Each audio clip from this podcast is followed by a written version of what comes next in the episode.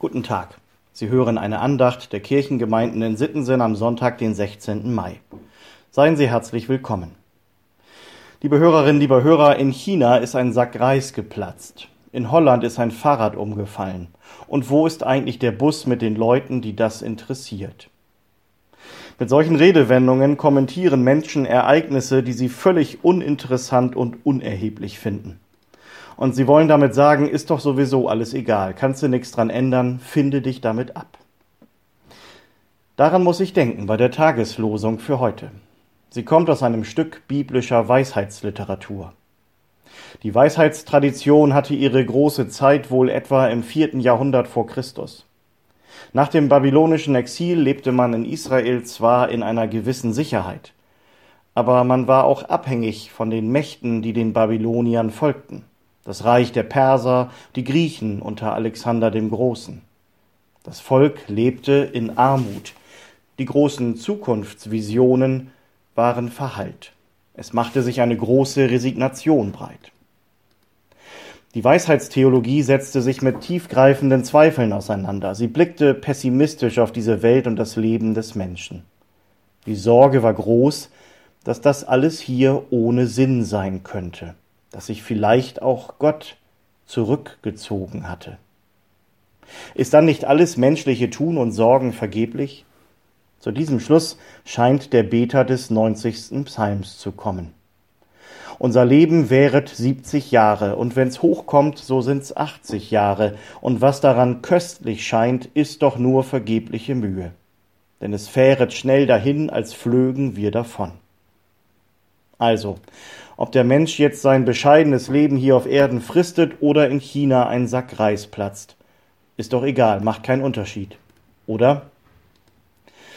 Das ist ja nicht nur biblisches Weisheitsdenken. So eine Einstellung finde ich auch im Denken von Menschen im Hier und Jetzt wieder. Und ich merke dann jedes Mal, wie sich in mir der Widerstand regt.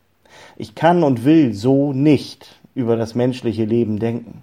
Für mich hat jedes Leben seinen Wert und seinen tiefen Sinn und ich glaube daran, dass es das auch in Gottes Augen hat.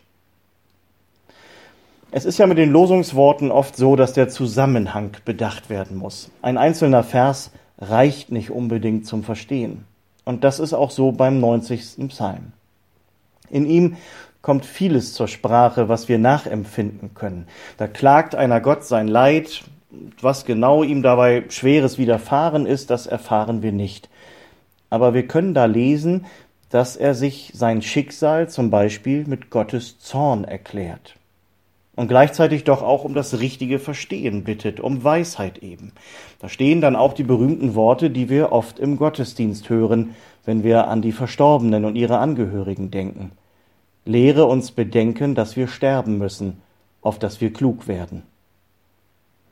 Dieser Psalm ist also gar nicht durch und durch pessimistisch gestimmt. Er gibt solchen Gedanken Raum, ja. Und das ist gut so, denn damit können wir uns darin wiederfinden, wenn uns mal wieder alles sinnlos erscheint.